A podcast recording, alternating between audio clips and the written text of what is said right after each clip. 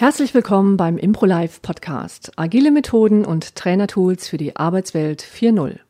Ich bin Ella Amann und heute wieder im Gespräch mit Claudia Hoppe. Herzlich willkommen. Das ist die zehnte Folge des Impro Live Podcasts und damit die letzte Folge, in der wir euch einen Überblick über die Leitsätze beziehungsweise die fünf Lern- und Entwicklungsfelder geben möchten, die ähm, Ella Ammann, die hier mit mir sitzt, mit der Impro Live Akademie zusammen formuliert hat.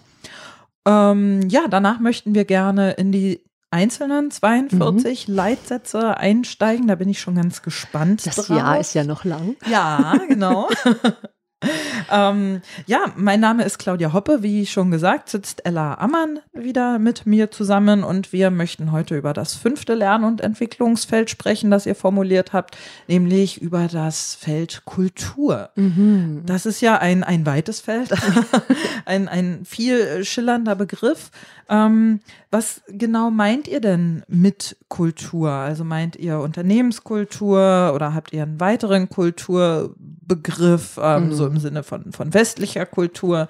Ähm, was, was genau versteht Also wenn wir bei der Impro-Life Akademie oder auch beim Resilienztraining ähm, mit den Impro-Life ähm, Methoden sprechen, dann meinen wir mit Kultur das, was uns im Innersten zusammenhält. Also im Grunde genommen das, was uns auch an manchmal offiziellen, aber vor allen Dingen auch an inoffiziellen Dingen miteinander verbindet. Also mhm. da, auch da geht's wieder so ein bisschen um so eine Art von Commitment, äh, dass wir in einer Art, also es geht um die Art und Weise, wie wir eigentlich zusammenarbeiten möchten. Mhm. Also was ist so der wie ich mal sagen, vielleicht der. Also um Werte auch. Um Werte. Wertekanon. Absolut, Wertekanon. Und es geht vielleicht auch um die Grundfarbe, mit der wir spielen oder so. Und das Grundtemperament oder vielleicht auch die Haltung. Da ist natürlich, da steckt ganz, ganz viel Werthaltung drin. Und ähm, wir haben oder ich habe im Laufe der Jahre einfach ein paar Impro-Regeln so entdeckt, die ich wahnsinnig liebe, die aber auch sehr unpopulär sind in gewisser Hinsicht. Okay. Und die aber jetzt, sage ich mal, in der heutigen modernen Zeit wieder so eine, für mich eine Modernität gewonnen haben, die auch ein bisschen provokativ ist zum Teil, ähm, die ich aber sehr spannend finde, unter dem Thema Kultur zu diskutieren. Kannst du da mal ein Beispiel Gerne. nennen? Also das eine ist zum Beispiel, ähm, wir kennen das vielleicht, oder wenn ihr Impro-Ensembles kennt, ähm, man kennt so diese Verführbarkeit, dass man Dinge auf der Bühne tut, weil dann ein Gag entsteht. Und wenn ein Gag kommt, dann kommt ein Lacher vom Publikum und über dieses Feedback und über diesen Lacher fühlt man sich wieder sicher und wohl und stabilisiert sich wieder auf der Bühne und ja, ent, entlässt auch seine Komfort, also man ist dann wieder in der Komfortzone und hat seinen Stress jetzt wieder ein bisschen im Griff. Das ist etwas, das passiert, wenn ich sehr stark auf mich selber konzentriert bin und wenn ich zum Beispiel nicht mehr im Ensemble bin, wenn ich nicht mehr mit dem Ensemble in Kontakt bin, wenn ich nicht mehr mit der Geschichte in Kontakt bin, die ich gerade erzähle und wenn ich auch nicht mehr mit meinem Gegenüber in Kontakt bin. Und dann gibt es diesen Leitsatz bei der Impro zum Beispiel, sich nicht zu Gags verführen lassen. Das heißt, diese Verführung ist so groß. Und äh, das ist auch nicht schlimm, wenn das mal passiert. Ähm, nur wenn es eine Kultur ist, die sich prägt, dass wir dann tagtäglich in der Zusammenarbeit erleben, dass wir eigentlich ständig Gags machen und ständig lustige Dinge tun, damit wir Resonanz und Feedback von anderen bekommen. Und das ist immer wieder nur ein Lacher, den ich erzeuge. Dann ist es eine Kultur, die ich präge, die zwar vielleicht lustig ist, die aber sicherlich äh, die Hälfte oder drei Viertel des Ensembles nicht mehr mitnimmt, nicht mehr abholt und auch unsere Kunden nicht mehr abholt und auch unsere Zuschauer nicht mehr abholt. Und ähm, deswegen finde ich das einen total tollen Kulturleitsatz. Hm. Weil ein Gag und ist inwiefern toll. ist der unpopulär? Also der ist unpopulär, weil wir heute alle ähm, zum Beispiel, wenn wir uns mal so eine Improkultur angucken, ist es noch Mhm. Hier und dort eine ziemliche Haut drauf Kultur.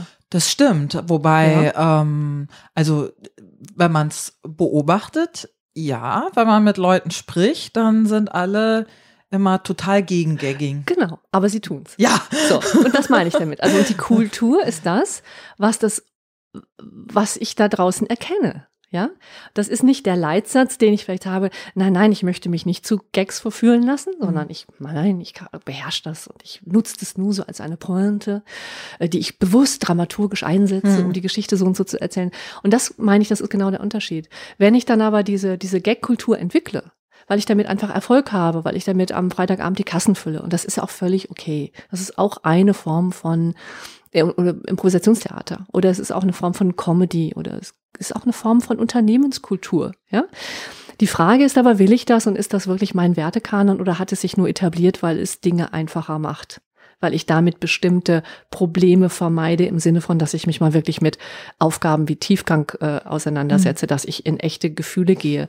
Solche Dinge passieren ja, weil ich in dem Moment vielleicht mich einfach wirklich nicht traue, mit dem Spieler in eine echte Beziehung zu gehen und wirklich über echte Gefühle zu sprechen auf der Bühne. Über all das haben wir ja vorher schon mal gesprochen. Also, dass ich mich vielleicht in bestimmte energetische Anteile nicht reinwage. Mhm. Und dann mache ich mal wieder einen Gag. Ich kann, weiß das noch früher, als ich, als ich in München gespielt habe. Wir hatten einen sehr, sehr tollen und von mir sehr geschätzten Kollegen. Und immer wenn der an so einen bestimmten Punkt kam, ähm, gab es einen Moment, wo der Pfarrer erschien. Egal in welcher Szene erschien der Pfarrer. So. Und dann mit einem entsprechenden pathetischen Auftreten, was gut inszeniert war und der Gag war ihm sicher. Hm. Und dann muss ich aber leider sagen, als Mitspieler, die ersten zehn Mal fand ich das auch noch lustig. Beim elften, zwölften Mal entsteht ein Muster oder entsteht eine Gag-Kultur, äh, die ich dann einfach nicht mehr prickelnd finde. Weil dann mhm. geht's nicht mehr um mich, dann geht's nicht mehr um das Zusammenspiel, sondern dann geht's einfach darum, dass sich da einer einen Raum nimmt. Mhm. Und deswegen auch, wir kennen ja so diese sogenannte Rampensau. Ich sage, es gibt viele andere Bühnentiere auch noch. Ne? Es gibt auch das kleine Haschaltierchen, was sich überhaupt nicht sehen lässt, ne? was dann immer am Rande spielt. Dazu habe ich früher auch immer gerne gehört, ne? dass ich dann mich ganz, ganz lange aus einer Szene rausgehalten habe, um dann erst am Ende quasi mit der Idee zu kommen und dann nochmal dramaturgisch alles rundzuziehen. Das war auch ein Muster, das ich bedient habe, dem ich mir lange nicht bewusst geworden bin. Und es macht Spaß Spaß, sich dieser Muster bewusst zu werden und sie dann auch bewusst zu brechen, damit wir dann ähm, einfach wissen, es gibt so bestimmte Bühnentiere. Manchmal muss man sie rauslassen, sie muss, man muss sie auch kennen, aber man muss sie auch ein kleines bisschen beherrschen lernen, weil sonst hängen wir in Mustern fest und dann äh, und Musterunterbrechung ist heute das, was wir in der Gesellschaft am meisten brauchen, damit wir wirklich die Probleme lösen können, die da mhm. anstehen. Absolut. Ein anderes Kulturproblem, was ich total unbeliebt finde im Moment, was ich aber wichtig finde, dass wir uns das näher anschauen, ist den Mut zu haben, durchschnittlich zu sein. Wir haben im Moment eine so exzellenzgetriebene Gesellschaft, dass alles immer in der Superlative sein muss, dass ich alles können muss, dass ich mit 20 Jahren schon äh, 40 Jahre Lebenserfahrung habe, 25 Sprachen spreche und so weiter. Also wir sind immer in diesem wahnsinnigen Bedürfnis nach Superlativen. Und das äh, macht uns vieles äh, im normalen Arbeitsalltag kaputt. Das macht uns auch viel von der, von der, von der Freude kaputt, was eigentlich Normalität heißt. Und da sind wir auch wieder heißt. so ein bisschen beim ähm, Stress, wie hast du es vorhin genannt, dieser, mhm. dieser Dauerstress oder so? Genau, dass wir in so einem chronischen genau, Stress sind und auch Selbstdarstellungsstress sind und, und wie schön das sein kann, wirklich mal diesen Mut zu haben, durchschnittlich zu sein. Und ich finde, da haben wir Keith Johnson wirklich einige schöne Momente zu verdanken, dass er, dass er das immer wieder auch in seiner Arbeit äh, immer mal wieder betont, zu sagen, hey, fahr mal runter. Sei doch einfach mal ein Stück weit, auch der nächste Leitsatz ist auch, sei einfach und naheliegend. Ja. Und wenn ich jetzt irgendetwas auf der Bühne entdecke und wieder ein neues Angebot rein bekomme? Oder kann ich nicht einfach mal die, die, die Tasse entdecken, die auf dem Tisch steht und sie einfach nur beobachten, wahrnehmen und sie zum Gegenstand des Spiels machen? Und eine wunderschöne Geschichte von dieser Tasse erzählen. Muss ich gleich ein UFO reinfliegen mhm. lassen? Ja? Muss ich gleich den, also muss es gleich ein Monster sein, was durch die Tür kommt? Und das sind alles wieder so Dinge, die führen dann zwar wieder zu einem erstmal lauten, äh, zu einer lauten, lustigen Resonanz im Publikum oder zu einem großen O- und A-Erlebnis, aber äh, das hält uns eigentlich davon ab, die wirklich wahren Geschichten zu erzählen und ein bisschen Tiefgang in die Geschichten zu bekommen, dieses Naheliegende zu sein und dieser Kreativitätsdruck, der dann oft auch immer ist. Ich wollte gerade sagen, kommt nicht. man nicht, kommt man aber nicht unter die Räder, wenn man den nicht bedient? Weil du hast irgendwie in Berlin 40 Impro-Gruppen und mhm. wenn du, also ich beziehe es jetzt mal auf Impro-Gruppen, nicht auf mhm. Arbeit, aber kannst du genauso gut auch auf, auf jede andere mhm. Situation mhm. beziehen. Äh, 40 Impro-Gruppen, die stehen im Wettbewerb, jeder, ähm, äh, jeder klappert lauter als der andere. Wenn du dann mhm. nicht klapperst, meinst du nicht, du kommst irgendwie unter die Räder? Hm. Also wir haben damit Senta B, wir haben das ja sehr kultiviert bei uns und wir haben die äh, auch unsere Shows voll gehabt und hatten schönes Feedback danach und die Leute haben gesagt, wir haben die Geschichten echt genossen. Wir haben nur manchmal nicht geglaubt, dass es improvisiert war. Hm. Weil es so tief war, weil es so aufeinander aufgebaut hat, weil es so, so dramaturgisch so dicht war, was ihr gemacht habt, dass wir manchmal nicht verstanden haben, dass das wirklich improvisiert war. Ähm, wir haben eine andere Erzählstruktur gehabt bei Sinterbi, aber wir haben, wir haben uns damals irgendwie äh, das vorgenommen, dass wir das kultivieren möchten. Und das, was ich, glaube ich, am meisten noch liebe aus dieser Zeit mit Center B, ist, dass wir, äh, ob wir geprobt haben oder ob wir Aufführungen gehabt haben, dass wir uns nachher an jede Geschichte erinnern konnten. Und ich weiß, wenn ich klassisches Impro damals gespielt habe, also so ein bisschen so dieses, ähm, ne?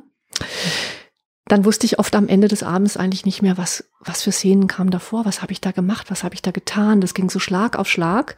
Und ähm, plötzlich echtes Geschichtenerzählen wieder zu kultivieren, wo ich, wo ich in tiefen Kontakt zu dem komme, was ich da eigentlich mache. Und dann auch noch eine monatelange Erinnerung zu haben. Boah, weißt du noch, dieser Moment, wo du dann auf der Bühne das und das getan hast, boah, das war so schön und das hat mich so, wow, das hat mich berührt und bewegt.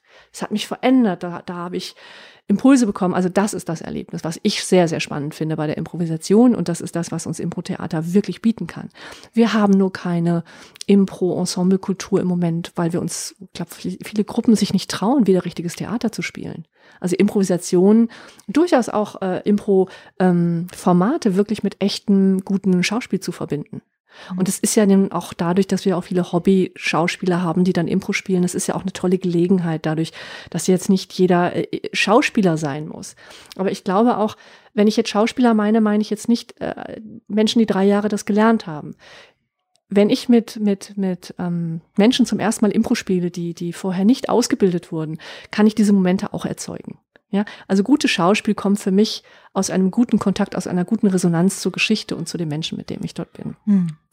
Und dann ähm, kommt dazu zum Beispiel auch, ähm, das ist etwas, was, was Keith Johnston mir mal auch erzählt hat, hey Ella, trau dich doch mal die Zuschauer zu langweilen. Mhm. Ja, und das sind so diese kleinen Momente, die mich wieder einladen, ein bisschen mehr, weniger zu wollen, und mehr in dem Flow zu sein und mehr in diesem Miteinander äh, zu erzählen. Und dann kann man trotzdem auch lustige Geschichten erzählen und man kann trotzdem auch Gags machen. Die Frage ist nur, mache ich das zum Mittel zum Zweck oder, oder nutze ich es als ein Stilelement? Dann, was ich extrem wichtig finde, was auch, ähm, finde ich, manchmal nicht gut kultiviert ist, äh, auch in unserer Arbeitszeit, das ist die Kraft von Rhythmus, Stille und Sound.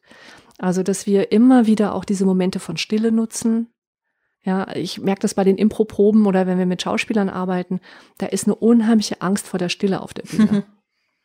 und aber in der Stille entsteht die Spannung, entsteht der Bogen und entsteht auch die Farbe und und dass wir uns das wieder mehr trauen, also auch mehr rhythmisiert zu arbeiten und und äh, dass wir dass wir ähm, diese Qualitäten einfach wieder auch zu schätzen wissen und nicht einfach nur gestresst losballern. Im Grunde genommen, vielleicht der Tenor ist am Ende, lass uns diesen ganzen Stress von der Bühne nehmen. Hm. Ja. Und das ist ja auch das Thema, was wir heute beim, beim Arbeitsplatz haben. Lasst uns so viel wie möglich Stressoren rausnehmen und lasst uns wieder in diese Qualität kommen. Dann haben wir noch diese einfache Idee. Ähm, wir haben auch gerade, sage ich mal, so ein bisschen so einen Überinnovationsanspruch ähm, gerade. Also wir müssen permanent Ideen entwickeln, Ideen entwickeln. Und die wirkliche Kultur ist ja die, meine Idee zu haben und sie aber auch wieder loszulassen. Und, ähm, und das ist, glaube ich, auch so etwas, was wir auch in der Zusammenarbeit entwickeln müssen, dass sich nicht nur zwei, drei Leute durchsetzen, die ihre Ideen haben, die sie reinbringen, die sie dann durchsetzen, sondern wenn ich wirklich in einem guten Ensemble muss ich immer wieder Ideen reinbringen. Ich muss sie aber auch einfach zugunsten einer besseren Idee oder anderen Idee oder zugunsten der Idee, die sich durchsetzt, auch mal wieder loslassen können. Und dann kommt ähm, als allerletztes ist unser, unser Leitsatz, äh, der, der sogenannte Level 42. Mhm. Das ist mein, mein Lieblings, äh, Leitsatz und ich, mit dem haben wir ja dann auch aufgehört. Also sprich, es gibt viele andere mehr, aber das ist halt ohne Plan zu sein und wissen, was man tut. Und ich glaube, das ist die, die schönste Kultivierung zum, wie gehe ich mit der VUCA-Welt um und wie lebe ich in dieser, in dieser gestressten Zeit, dass ich eigentlich mehr oder weniger ohne Plan bin. Ich bin gut vorbereitet, aber ich weiß vor allen Dingen immer, was ich da gerade tue. Das hat ein Kollege von uns formuliert in dem Satz, ähm, äh, lass den Plan los, aber sei nicht planlos. Richtig, genau. Und das ist deswegen, und dann kommen wir wieder zurück zu unserem ersten Teil, wo wir sagen, was hat das mit Inner Work zu tun? Was hat das eben auch mit dieser Präsenz und Achtsamkeit zu tun?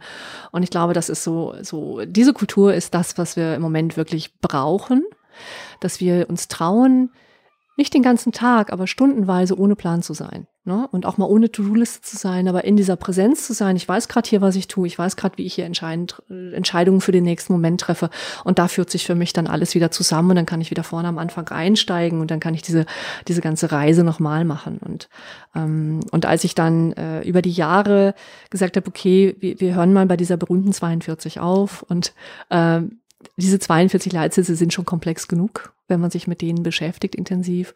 Es gibt sicherlich noch viele mehr, aber ich denke, mit, da, mit dem Kanon können wir schon mal ganz gut arbeiten. Ja. Mhm. Genau. Ja, sehr schön. Ähm, dann haben wir jetzt implizit auch schon alle 42 Leitsätze vorgestellt in den letzten fünf Folgen in den nächsten 42 Folgen.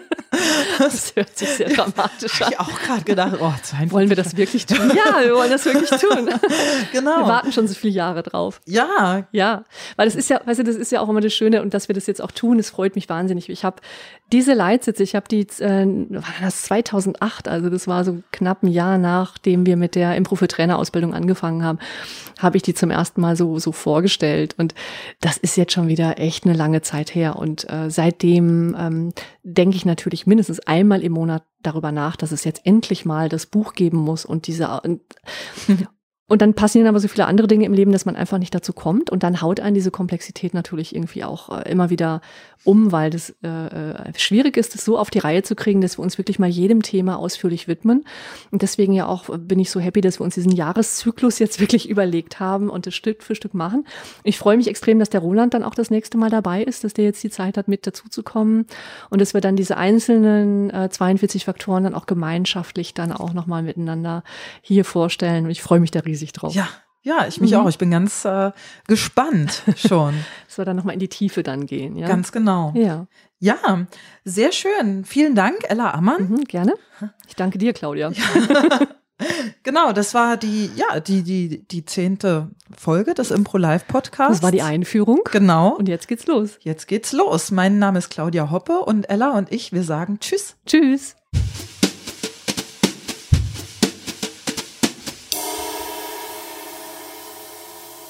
Mehr Infos über die Impro Live Akademie und unsere Angebote findet ihr online auf www.impro-live-akademie.com.